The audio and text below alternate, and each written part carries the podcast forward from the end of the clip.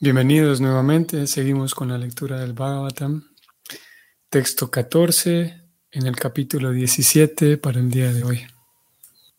Om Namo Bhagavate Vasudevaya Om Namo Bhagavate Vasudevaya Om Namo Bhagavate Vasudevaya Yane Nagasyam Junyam Sarvatosya Chamat Bhayam Sadunam Bhadram Evasyat Asad Dudamane Kritem. La traducción es la siguiente. Quien quiera que haga sufrir a seres vivientes inofensivos, tendrá que temerme en cualquier parte del mundo en que se encuentre por el hecho de someter a los deshonestos malhechores, uno automáticamente beneficia a los seres inofensivos. Significado. Los deshonestos malhechores prosperan por culpa de gobernantes cobardes e impotentes. Pero cuando los gobernantes son lo suficientemente fuertes como para someter a toda clase de deshonestos malhechores en cualquier parte del Estado, sin duda que estos últimos no pueden florecer. Cuando a los malhechores se los castiga de una manera ejemplar, toda buena fortuna sigue automáticamente. Como se dijo antes, el deber primordial del rey o gobernante es el de proteger en todos los aspectos a los apacibles e inofensivos ciudadanos del Estado. Los devotos del Señor son apacibles e inofensivos por naturaleza, y en consecuencia, el Estado tiene el deber primordial de buscar la manera de convertir a todo el mundo en devoto del Señor. De ese modo, automáticamente habrá ciudadanos apacibles e inofensivos. El único deber del rey será, entonces, someter a los deshonestos malhechores. Ello traerá como resultado la paz y la armonía a todo lo largo de la sociedad humana. Fin del significado. Muy interesante lo que hemos leído hoy. Hemos leído este verso en, donde el cual el rey, se le sigue viendo al rey así firme y determinado a, a castigar a quien tenga que castigar. Vimos en este significado algo muy interesante, voy a ir de una vez allá para subrayarlo. De entrada venimos viendo algo que, es, que, es, que se reitera en el significado, la relación que hay entre un buen gobernante que sea capaz de poner, vamos a decir así, mano dura a, a los malhechores y, la consecuente, el consecuente bienestar de la ciudadanía.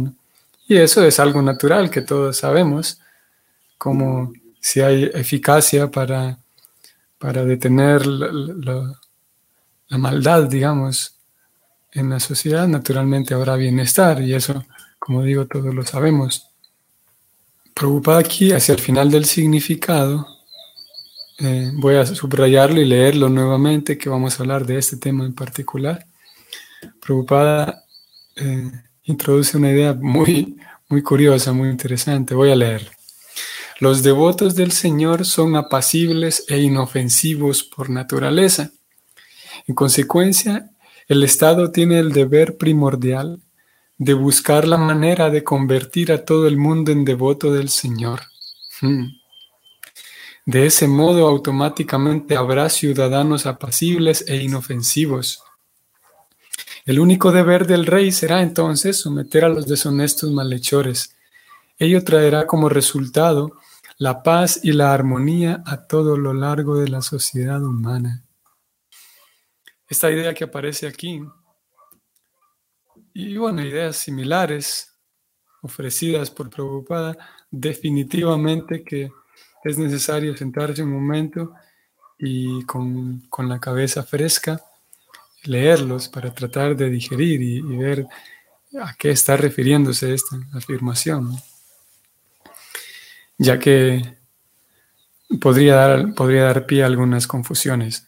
Específicamente, eh, todos estos días hemos venido hablando del estado político eh, filosófico postmoderno, las filosofías postmodernas, el progresismo, y el, el, progresismo, aquella filosofía progresista que sostiene que eh, todo lo nuevo es mejor. Hemos hablado de eso algunos días atrás. Debido a que eso está acompañado con, la revolución eh, digital que hemos vivido en los últimos años. Y dentro de ese, de ese campo digital, dentro del mundo de la tecnología, sí, todo lo, o aparentemente todo lo nuevo es mejor y cada nuevo aparato viene a reemplazar el anterior. Por lo tanto, eso se mezcla con la, o, las personas en general, eh, mezclan y, combinan esas dos realidades. Y esa combinación es, es letal, en realidad es nociva porque la persona piensa que así como funciona el mundo eh, digital, tiene que funcionar la vida. Y dado que el mundo digital y la tecnología nos trae cosas nuevas que son mejores, da la impresión, y muchas personas están ahí, han comprado esa trampa, de creer que entonces para que la humanidad prospere tenemos que inventar nuevas cosas y tenemos que rechazar todo lo previo. Y es así como en algunos campos, por ejemplo, se habla, por ejemplo, de, cómo la masculinidad tiene que deconstruirse. o sea que los hombres tienen que deconstruir su masculinidad porque han aprendido a ser hombres de mala manera. Así que hay que eh, desconfigurar todo aquel, aquel, mm, aquel eh, sujeto llamado masculino, llamado hombre, y construirlo de vuelta. y cosas similares. Y también hemos mencionado en días previos cómo mezclado en, todo este, toda esta filosofía posmoderna y progresista, mezclado ahí también está el hecho de, de que la sociedad no avanza porque durante siglos hemos estado atrapados en algo llamado religión. Y es aquí donde se pone interesante el asunto, porque el, intento por eh, quitar del, de todo el tejido social, quitar todos los elementos religiosos, es, eh, es algo muy distribuido, ya que el progresismo como filosofía política está, es global hoy por hoy. Entonces en muchos lugares hay una propaganda muy grande. Y, sí, muy grande para eliminar los elementos religiosos, elementos que tengan que ver con la religión. Y ya lo hablamos hace algunos días como obviamente cuando hablamos de esta filosofía postmoderna y progresista, eh, siempre, como la guita nos enseña, siempre encontramos en todo, siempre vamos a encontrar eh, atisbos y, rastros de bondad, incluso en medio de, cosas muy en la oscuridad, siguiendo el patrón de los las tres modos de la bondad, pasión e ignorancia mismo incluso en medio de, elementos muy en la oscuridad, habrá ciertos, ciertos trazas, ciertos rasgos de bondad. Así que en esta filosofía progresista y posmoderna, pues, posiblemente hay, y sin duda que hay un deseo de progreso, un deseo de mejoría, porque evidentemente el planeta está en muchas crisis, y, y, podemos encontrar que hay al menos una, podemos decir, una buena intención de, de progreso, de bienestar, solo que algunas veces con esa buena intención se va a algunos extremos. Y como digo, uno de los extremos muy mal pensados es que para poder progresar, entonces necesitamos limpiarnos de eso llamado religión. ¿Por qué? Porque la religión, voy a subrayarlo aquí, voy a mencionar cuál es el argumento de ellos y, y voy a a subrayarlo aquí porque preocupada en esto, en esto que aún tengo subrayado de este significado. Mm, esta afirmación que ha hecho preocupada podría servir para reforzar más el argumento de ellos. Ustedes van a ver. Preocupada dice que el Estado tiene el deber primordial de hacer que todo el mundo se vuelva devoto del Señor. Continúa diciendo, punto y seguido, continúa diciendo, de ese modo habrá automáticamente ciudadanos apacibles e inofensivos. Esta, esta, esta línea es, es central. De ese modo habrá ciudadanos apacibles e inofensivos. Algunos filósofos que defienden este posmodernismo y progresismo sostienen que justamente por eso la religión es nociva, justamente por eso, porque cohíbe al ser humano, porque bloquea al ser humano de expresarse él como realmente es. Y ese, ese, ese, esa contención que genera la religión le termina haciendo daño al, ser humano, de acuerdo con, con, estas, con estos filósofos, porque pues, esta filosofía postmoderna y progresista naturalmente es, es fundada en diferentes escritores y filósofos que, fueron eh, tejiendo, digamos, y fueron sí, construyendo esta forma de pensar. Y, tal como, como, funciona la filosofía, la filosofía occidental, siempre eh, todos los filósofos, todos los pensadores y escritores que defienden alguna idea, para comprenderla hace falta rastrear a otros filósofos previos a ellos que fueron influenciadores de, de, los filósofos en la posteridad. Así que podemos rastrear incluso mismo dentro de la historia y la filosofía occidental esa idea de que la religión eh, es mala para la sociedad. Podemos rastrearla un poco más atrás y vamos a encontrar algunos, eh, no solo, sí, algunos filósofos que, que, también son conocidos no solamente dentro del mundo de la filosofía y el mundo académico, sino también dentro de la las personas de a pie, digamos, es más en el, conocimiento popular. Por ejemplo, se sabe aquella idea que la filosofía, eh, perdón, la religión es el opio de los pueblos. Ustedes saben, es un tanto popular esta, esta, afirmación de que sí, la religión es el opio de los pueblos.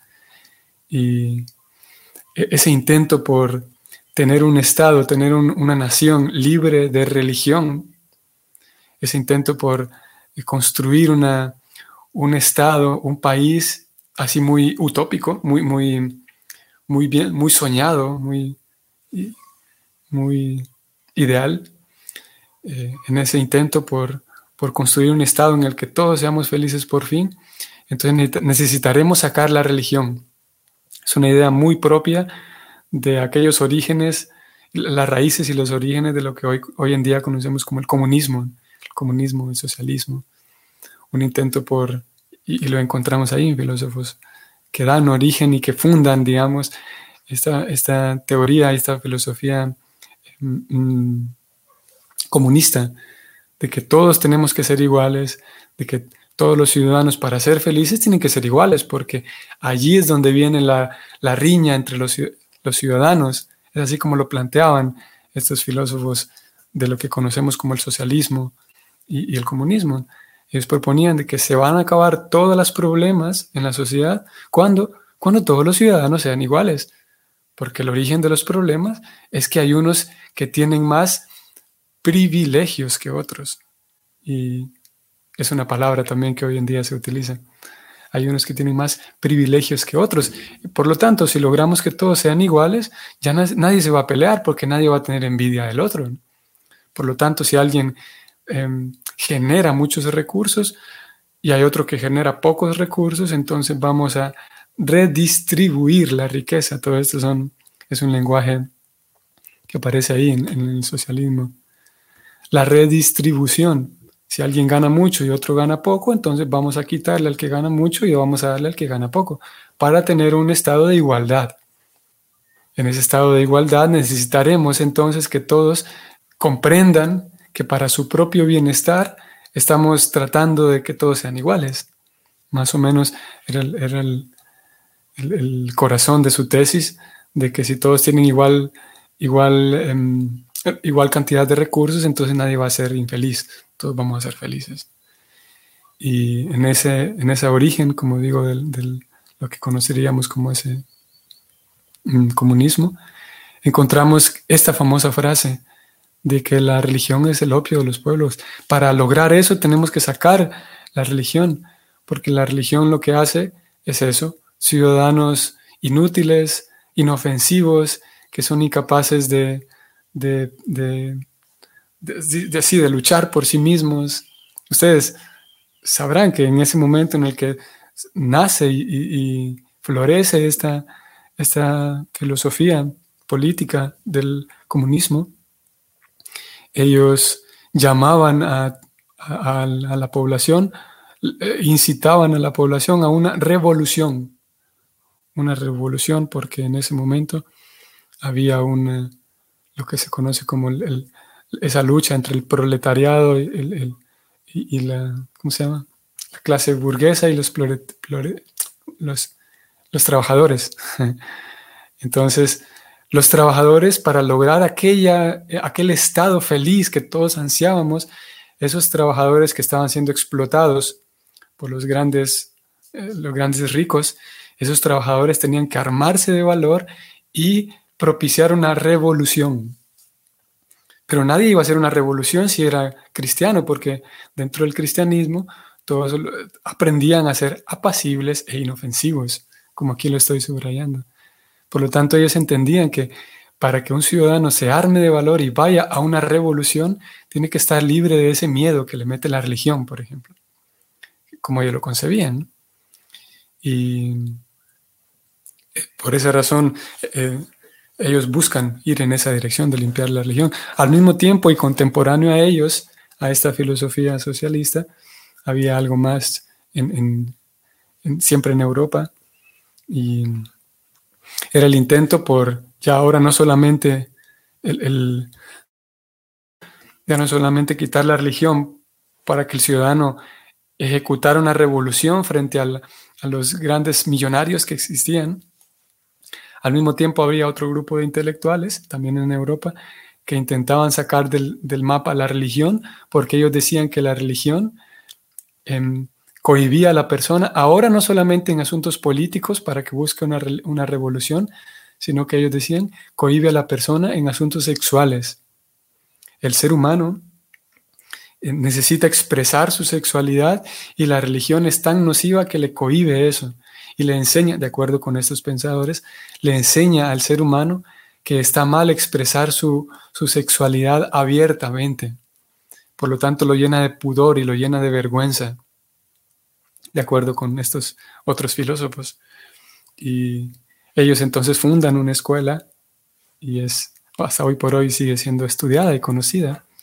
Y esta escuela mm, eh, eh, llamamos escuela, pero en realidad eh, se llevó a cabo dentro, dentro de círculos universitarios y académicos muy, muy, de mucho peso, académicos y personas pensantes muy serias, serias en el sentido del acto de pensar, no muy serias en el sentido de que estaban tirando a la basura todo tipo de moralidad, pero serias en el, en el sentido de que muy dedicados al, al producir conocimiento, al escribir. Y ellos influenciaron mucho el pensamiento de hoy por hoy, al pensamiento actual, en el cual vemos ambas, una mezcla de ambas cosas, una, mezcla de, por un lado, quitar la religión porque la religión nos impide ser ciudadanos políticos que piensan por sí mismos, que buscan igualdad de derechos, que buscan eh, mm, bienestar civil, y por otro lado, un intento por quitar la religión porque esa religión nos impide nuestra expresión sexual porque un ciudadano que realmente vive libre expresando su sexualidad se va a sentir más feliz, de acuerdo con, lo que hay de fondo en esta filosofía. Y lo cierto es que específicamente en este segundo punto, el, el ciudadano que, la persona que vive de acuerdo con lo que le indica, no solamente lo que le indica su corazón, ni lo que le indica su razón, sino un ciudadano que vive de acuerdo a lo que le indican sus genitales, es una persona que tarde o temprano, más temprano que tarde, se va a meter en un montón de problemas, se va a meter en, problemas muy serios. Y es una de las razones por las cuales, otra de las razones por las cuales hoy por hoy ese eh, progresismo y, y posmodernismo de manera así muy extremo está causando tanto mal, porque le invita a la persona, eh, la, empuja a la persona, no la empuja, de hecho no no lo hace así de manera violenta, sino la invita y la seduce, podemos decir, le hace creer a la persona que definitivamente está generando una revolución histórica en el planeta. Y es un, es un punto interesante dentro de la, viéndolo con ojos incluso antropológicos y psicológicos, cómo tenemos, por ejemplo, un grupo de personas, una sociedad de personas que ansiamos todos, ansiamos un bienestar social, y en cierto sentido estamos cansados, digamos, de tanta, eh, em, ¿qué podríamos decir? De, tanta corrupción que vemos a, nivel político, estamos cansados y tenemos la esperanza de tener un planeta mejor. Y eso es algo que compartimos todos, porque en fin de cuentas, el alma en el fondo siempre busca bienestar, el alma siempre busca placer, porque antes de venir al mundo material vivía en un lugar lleno de placer todo el tiempo. Entonces ese alma que ahora vive aquí en el 2022 busca placer y busca bienestar y desinformada de cómo conseguir ese bienestar, entonces termina comprando estas propuestas.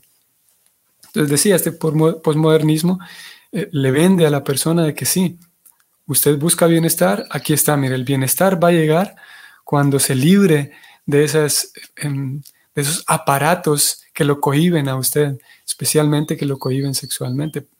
Y hoy por hoy, como digo, vivimos una revolución a nivel sexual. Ustedes y yo lo sabemos, cómo se, celebra y, se, promueve de manera así muy, muy clara y muy directa la sexualidad em, eh, abierta, digamos. Incluso se le vende a la persona, esa pobre persona que está desprevenida, ese pobre generalmente joven que está desprevenido, se le vende la idea de una revolución sexual con el nombre de derecho sexual. Me da la impresión de que, como si le pongo el, adjetivo derecho, eh, eh, si lo llamo como derechos, derechos del ser humano, derechos sexuales, entonces da la impresión de que es más noble esta causa, porque estoy peleando por los derechos de alguien. Y lo cierto es que, como digo, es una trampa, porque en la medida en la que el ser humano vive más y, explota más sus tendencias animales, sus tendencias animalísticas, animalescas, entonces se mete más en un profundo abismo de lo que llamamos el nihilismo. La persona cada vez más se aleja de saber quién es ella. Y es algo mm, eh, mm, que la aleja más de su propia realidad como alma. Esas famosas crisis existenciales una crisis existencial de realmente no tener la menor idea de quién soy y cada vez más me alejo por, las, por el estilo de vida, me alejo más de entender quién soy y, realmente vivir de acuerdo a quién soy. Y esta no es una idea solamente religiosa, sino dentro de la psiquiatría se sabe que una persona que vive más de acuerdo con sus pasiones corporales, sus pasiones irracionales, se aleja más de un estado de bienestar. Una persona que, por ejemplo, se dedica simplemente, voraz y brutalmente, se dedica solamente a comer, por ejemplo, y, su vida, se, su placer, todos sus placeres se reducen a comer, es una persona que está más propensa a la depresión, está más propensa a la ira, está más propensa a, la, soledad. si su placer en la vida se reduce más simplemente a comer y, por ejemplo, y elimina de su vida el placer que viene de tener relaciones firmes con otros, de tener relaciones fuertes y profundas y amistosas y de confianza con otros. Esa, ese placer lo, direcciona más a la persona a un profundo, eh, eh, como digo, aumenta la cantidad de que se mete en una profunda depresión. Y hoy por hoy estamos viviendo una revolución sexual en donde a los jóvenes se les dice que sí, que ahora sí vamos a ser felices porque nunca antes en la historia de la humanidad se había tenido tanta libertad sexual. Esa es una trampa terrible. Así como hace algunos años se dijo, sí, ahora sí, vamos a ser felices como seres humanos porque nunca habíamos tenido tanto acceso a la información porque llegó Internet. y sabemos que, que no fue así. Se vendió la idea de que ahora sí, ahora sí todos vamos a tener igualdad de información. Pero Internet no ha resuelto nada. Es una herramienta fantástica, sin duda, para quienes eh, intentan usarla de la buena manera, pero ha traído tantos desórdenes. Se sabe, por ejemplo, que la industria de la pornografía genera tanto dinero, dinero sucio, digamos. Y lo mismo está sucediendo hoy. las personas están comprando la idea de que hoy sí la humanidad va a ser feliz porque estamos viviendo una verdadera revolución. ¿Y cuál es la revolución? La revolución sexual. Y como dije hace un momento, la, psiquiatría lo sabe. Si uno reduce su felicidad únicamente al placer de comer, ahora digamos, si uno reduce su felicidad únicamente al placer del sexo, eso va a hundir a la sociedad en una profunda crisis existencial. Y, no hace falta pensar tan a futuro porque hoy por hoy sabemos, nuevamente la psiquiatría y la psicología lo saben, las dos enfermedades del siglo XXI la depresión y la ansiedad. Son, es un hecho, son datos y estadísticas. Por lo tanto, como si ya una sociedad que tiene exceso de depresión y ansiedad y le abrimos las puertas y le, le vendemos la idea de que va a salir de la depresión y va a salir de la ansiedad, explotando su tendencia animalesca de tener más sexo. En realidad es una sociedad que se está hundiendo en una en, en un abismo mayor de depresión y de ansiedad. Y como digo, voy a ir cerrando aquí con esta idea que todavía tengo aquí subrayada. Prabhupada señala aquí como, como su diagnóstico y su propuesta para que haya armonía y paz en la sociedad humana, de que todos se vuelvan devotos. Entonces podríamos preguntar cómo es eso, cómo, cómo yo le voy a explicar a un joven, a un muchacho que compró la idea de la, revolución sexual, cómo le voy a explicar que el bhakti es el que va a traer felicidad, si justamente el bhakti propone que todos se vuelvan religiosos. Y a él ya le dijeron que la religión frena la revolución. Nos encontramos aquí en una, en una, con una dicotomía difícil. Para eso tendríamos que explicarle a la persona que el bhakti no propone que todos nos volvamos religiosos, que cerramos los ojos y nos volvemos dogmáticos y religiosos, tontos, ingenuos. Por el contrario, el bhakti propone que, un devoto del Señor es una persona con una lucidez tal que es capaz de enfrentar cualquier situación con, con completa cordura, con completa sensatez, con completa paz el Bhakti propone que nos volvamos Vaishnavas, no, no que nos volvamos Hare Krishnas todos, sino que nos volvamos realmente dependientes de Dios. Y de esa manera no necesitaremos consumir cosas para vivir tranquilos. No necesitaremos consumir y estimular, generar sustancias en nuestro cerebro a través de consumir cosas para vivir felices, porque habrá un contacto genuino y un contacto real con aquello que somos, que somos espirituales esa unidad de espíritu chiquitita que somos, el alma, estará en contacto con, una cantidad real y una calidad real de felicidad espiritual.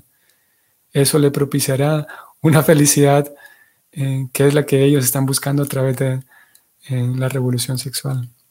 Espero que tengan un bonito día, un día provechoso y agradable, y espero que podamos seguir viéndonos mañana. Hare Krishna.